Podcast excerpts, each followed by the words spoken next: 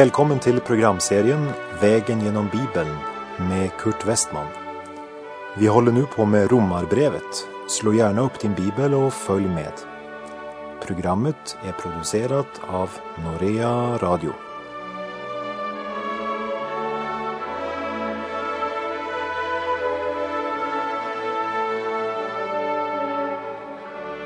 I förra programmet så avslutar jag med att säga att helgelse kan inte ske genom en förbättring av självlivet. Men det är genom Guds helige ande det sker. För köttet kan aldrig förbättras. Därför ska köttet dagligen korsfästas. För köttets sinne det är död, men andens sinne är liv och frid. Köttets sinne är ju fiendskap mot Gud. Det underordnar sig inte Guds lag och det kan det inte heller. Det som följer sin syndiga natur kan inte behaga Gud. Ingenting som köttet producerar är acceptabelt för Gud.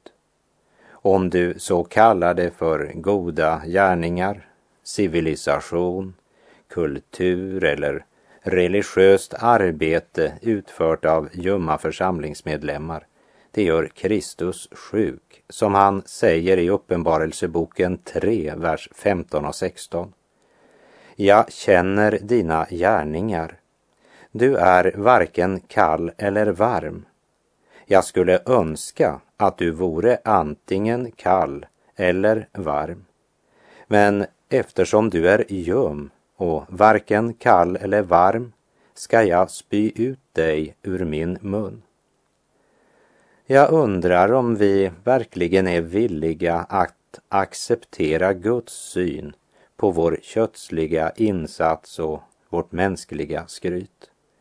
För eh, det är ju en fruktansvärd beskrivning av människan.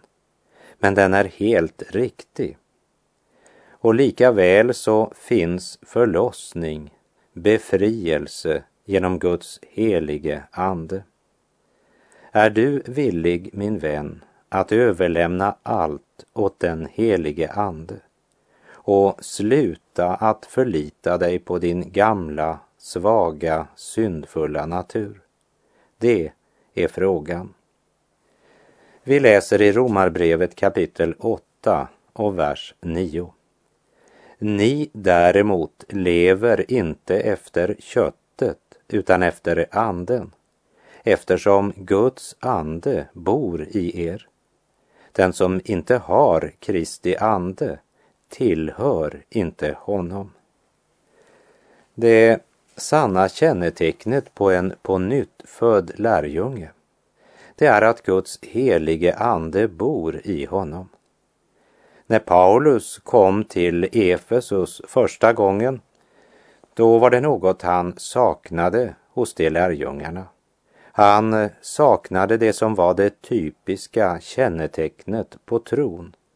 Och därför så frågar han dem i Apostlagärningarna 19, vers 2 och 3. Tog ni emot den helige ande när ni kom till tro? Det svarade honom, nej, vi har inte ens hört att den helige ande har blivit utgjuten. Då frågade han, vilket dop blev ni döpta med? Det svarade med Johannes dop.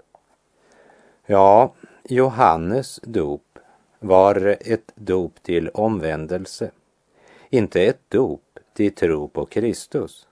Och därför så förkunnade Paulus Jesus för dem. Och så blev de döpta i Jesu namn, som vi kan se av Apostlagärningarna 19.5.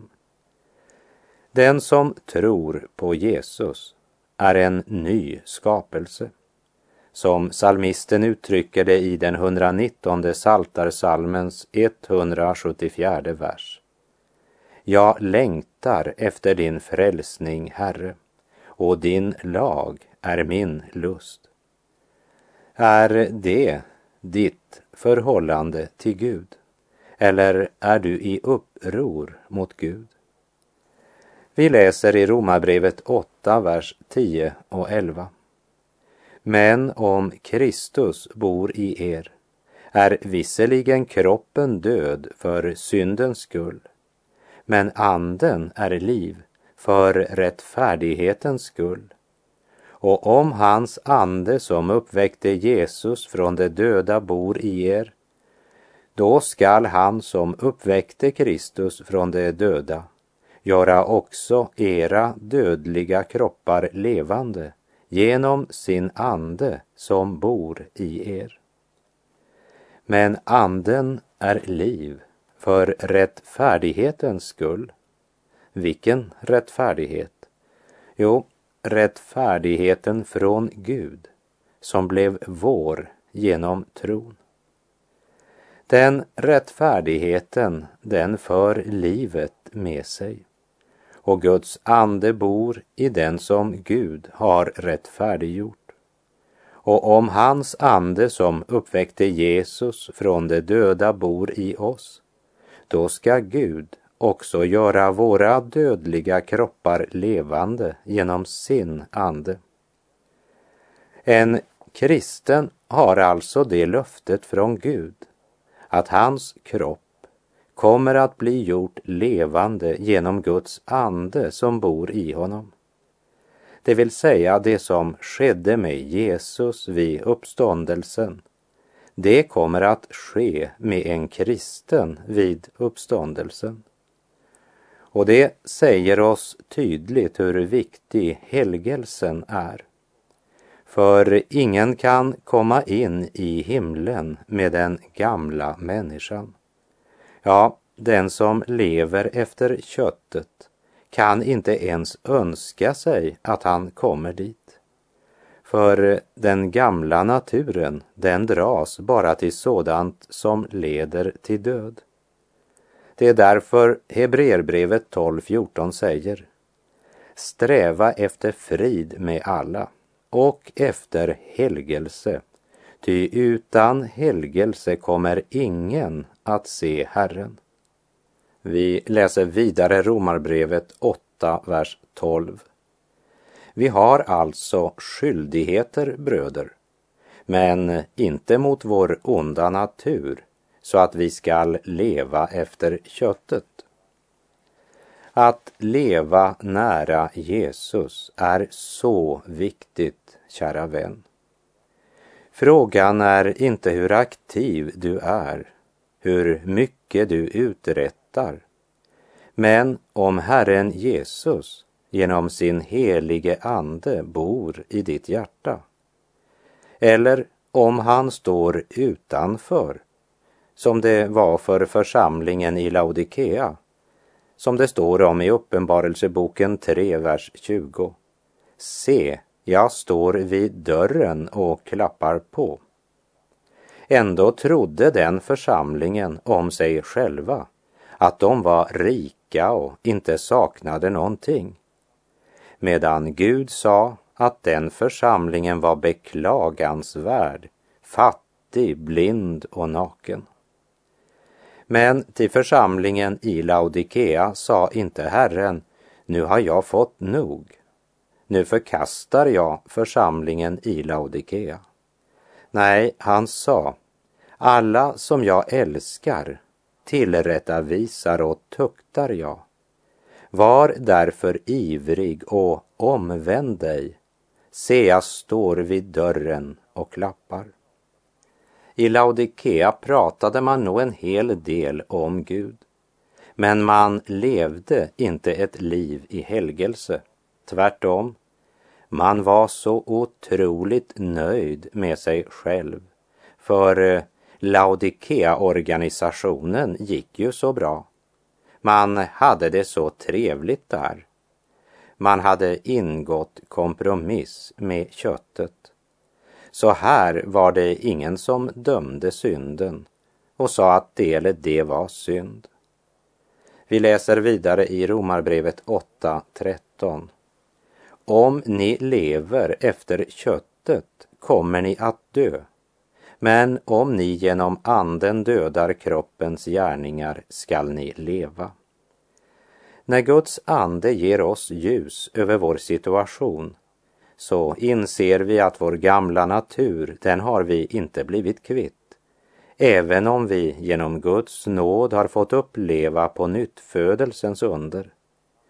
Men ordet säger oss att när den gamla naturen kräver att få ta herradöme över oss så ska vi lyssna till Guds ord som säger att vi är inte förpliktade att lyda vår gamla natur. Och en kristen ska ta vara på den sanningen och sedan handla därefter. För om han gör det så kommer han inte att leva i överensstämmelse med självlivet. Det kan nog ändå ge sig utslag på olika sätt i en kristens liv. Men det är inte detsamma som att en kristen lever efter det. Om du lever efter köttet kommer du att dö. Dö för Gud. Det betyder att du inte har någon gemenskap med honom. Här är det inte någon teori jag pratar om, för du som är ett Guds barn, du har själv erfarit det här i ditt eget liv. Om du är ett Guds barn och har obekänd synd i ditt liv, känner du då längtan att gå till Guds hus och gemenskapen? Känner du då behov och vilja att läsa din bibel? Har du lust att be? Naturligtvis inte, för du är skild från Gud. Och här är ett val som du personligen måste ta. Det är ett ansvar som är ditt. Om du genom anden dödar kroppens gärningar ska du leva. Vad är ditt problem? Alkohol, narkotika, sex. Men du kanske säger, jag har inte några sådana problem. Men hur är det då med tankelivet ditt? Hur är det med din tunga? Baktalar du? Sprider du skvaller? Talar du alltid sanning? Vad än som är ditt problem, varför inte bekänna det för Gud och överlämna ditt hjärta som det är åt den helige Ande.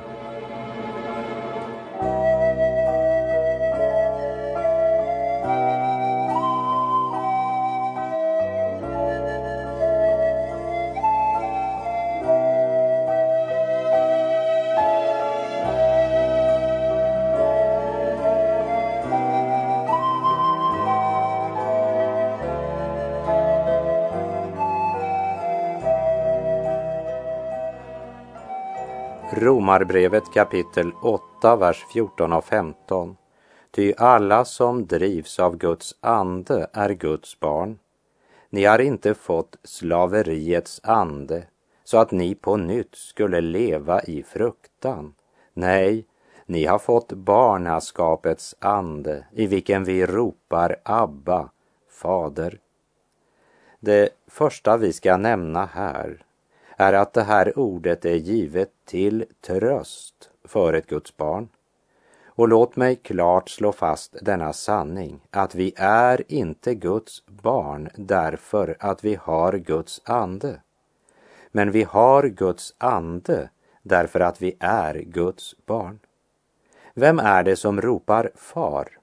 Jo, det är barnet. Vem är det som söker fars hjälp? Ja, det är den som insett att han behöver fars hjälp. Till Israels religiösa ledare sa Jesus i Matteus 21, vers 31 och 32. Jag säger er, publikaner och horor ska gå in i Guds rike, men inte ni. Ty Johannes kom till er på rättfärdighetens väg, men ni trodde inte på honom publikaner och horor trodde på honom. Och fast än ni såg det ångrade ni inte heller efteråt och trodde på honom. Guds ande överbevisar om synd och när Guds ande kastar sitt ljus över vårt liv kommer ångern och omvändelsen. Det är bara en väg som leder till himlen och det är att genom Sonen komma till vår himmelske Far. Och den som vänder sig till Far får erfara att Guds helige ande driver ut slaveriets ande, driver ut fruktan och förundrade prisar vi Gud och säger tack far. Frid med Gud är inte det jag känner i mitt hjärta.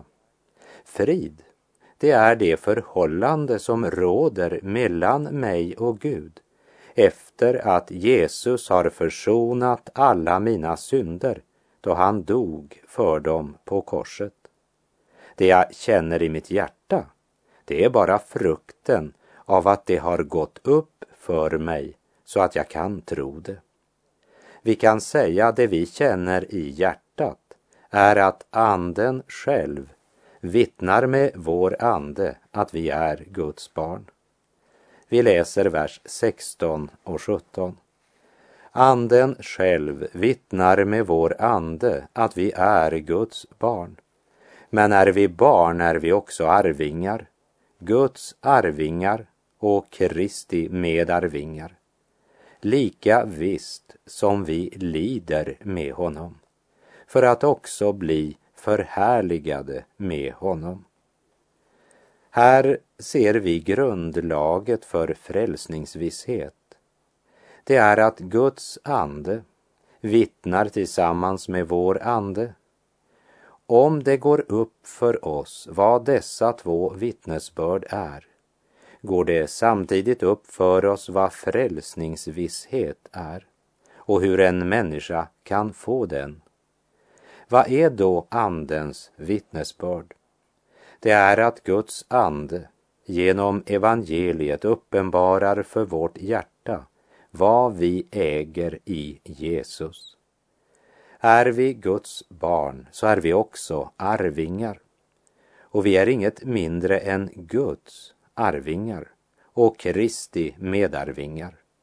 Och när det står lika visst som vi lider med honom så betyder det inte att vi måste lida för våra synder. För det har Jesus gjort och det kan ingen annan göra. Men det betyder att i förhållande till världen så får vi dela livsvillkor med Jesus. Jesus blev aldrig populär bland den stora massan. Och den som tror på Jesus kan aldrig heller bli populär. Jesus, han blev inte förstått av sin samtid. Alltså blir en kristen aldrig heller förstått av sin samtid. Jesus blev förföljd och hans lärjungar blir förföljda för Jesus skull. Men delar vi lidandets villkor här i världen tillsammans med Jesus kommer vi också att dela den kommande härligheten tillsammans med honom.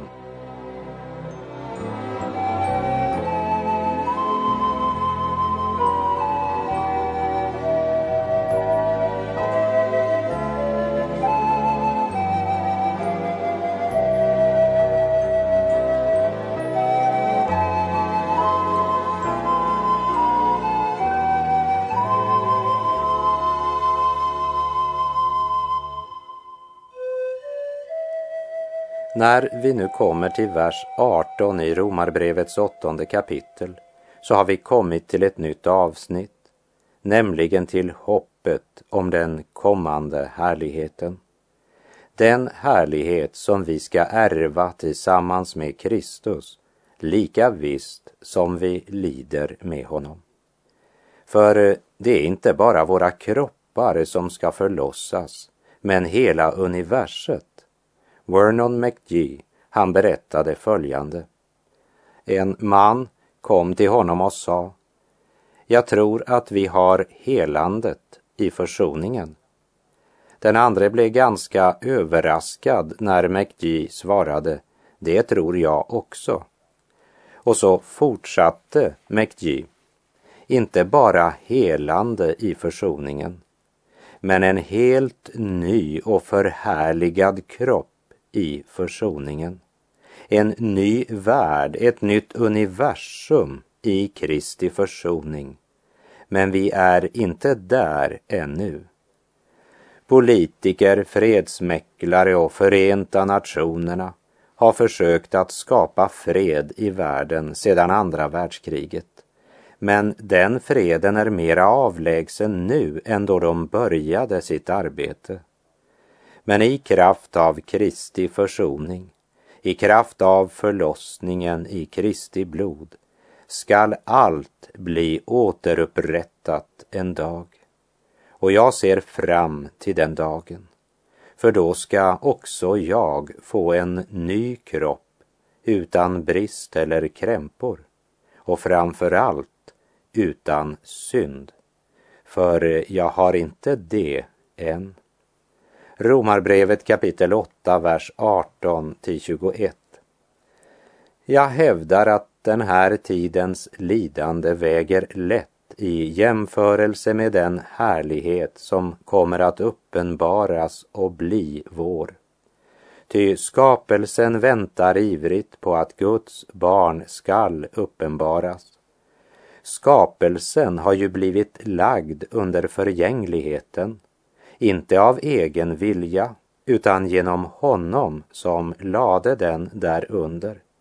Ändå finns det hopp om att också skapelsen skall befrias från sitt slaveri under förgängelsen och nå fram till Guds barns härliga frihet.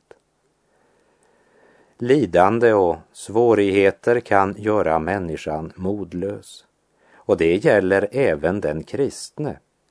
Och när vi ser så mycket lidande runt om i världen idag så frågar vi oss, varför befriar Gud inte människorna från lidandet?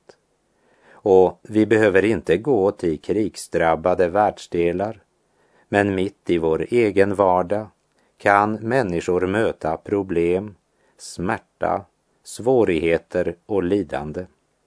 Och det gäller både den som tror och den som inte tror. Men det är en avgörande skillnad.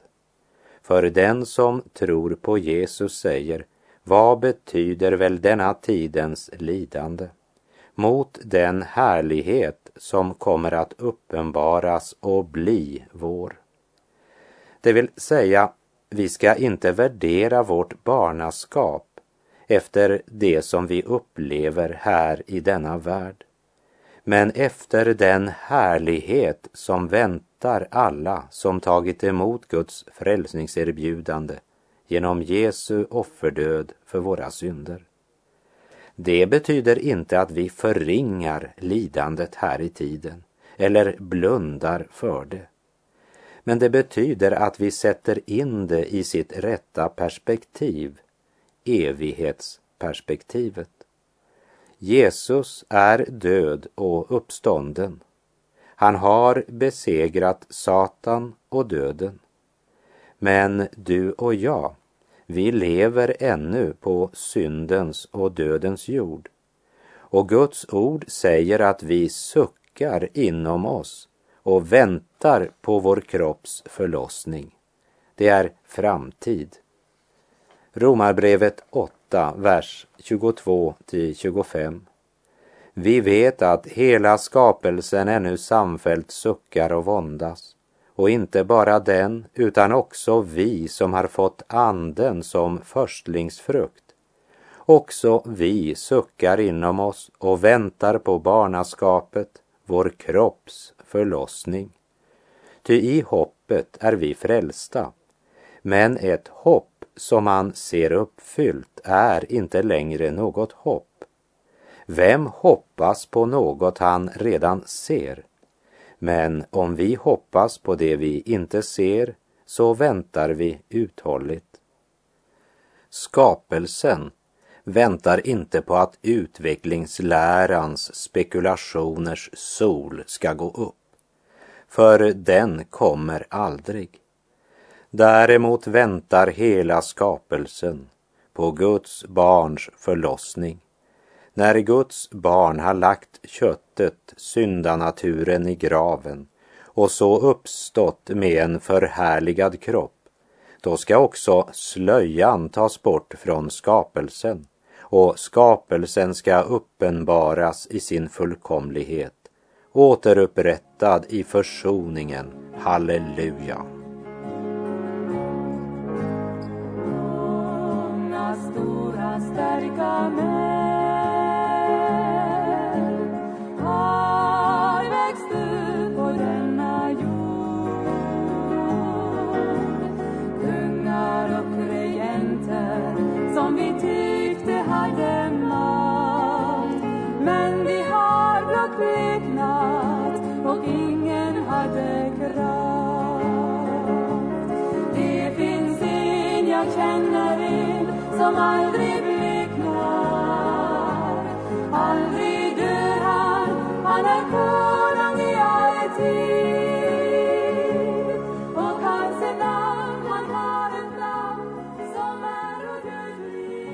Men om vi hoppas på det vi inte ser så väntar vi uthålligt.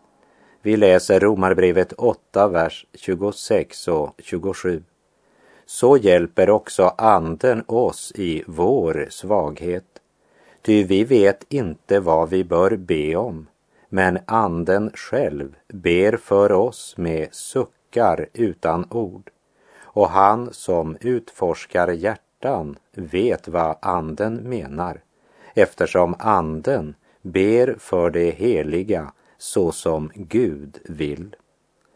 Så hjälper också Anden oss i vår svaghet. Det vill säga, vi saknar förmågan att klara de svårigheter som möter oss genom livets olika villkor och genom de lidanden som möter mig som kristen på denna jord. Men jag ska därför inte mista modet. Gud själv kommer oss till undsättning genom den helige Ande som bor i oss. Och Anden ber för oss med suckar utan ord. Och Anden ber för dig, min vän, just så som Gud vill. Gud själv är den som ransakar alla människors hjärtan. Och Gud vet vad Anden menar eftersom Anden ber för det heliga så som Gud vill. Och med det så är vår tid ute för den här gången. Men eh, ta och meditera lite grann över verserna 26 och 27 till dess vi hörs igen. Och be att Gud uppenbarar för dig vad det betyder för dig just nu. O Gud, all sanningskälla, jag tror ditt löftesord. Vad du har sagt ska gälla i himmel och på jord. Herren vare med dig. Må hans välsignelse vila över dig. Gud är god.